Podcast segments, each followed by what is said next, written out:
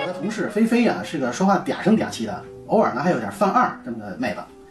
有一天呢，中午啊，她买了一袋草莓，就走进办公室了。我们那办公室呢是那种独立的工位啊，就有隔板的那种。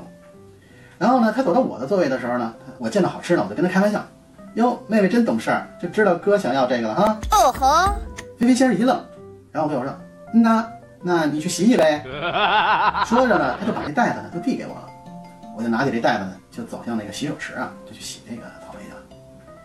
这时候呢，好几位隔壁工位的同事啊，都好奇，就伸着头啊，就朝我们这边就就看啊，还完了之后还交头接耳的。呃，正在我这仔细洗草莓的时候呢，哎，这时候就听见那个远处那个工位上就传来嗲嗲的声音了。怎么洗了这么久啊？快点啊！我都等不及了。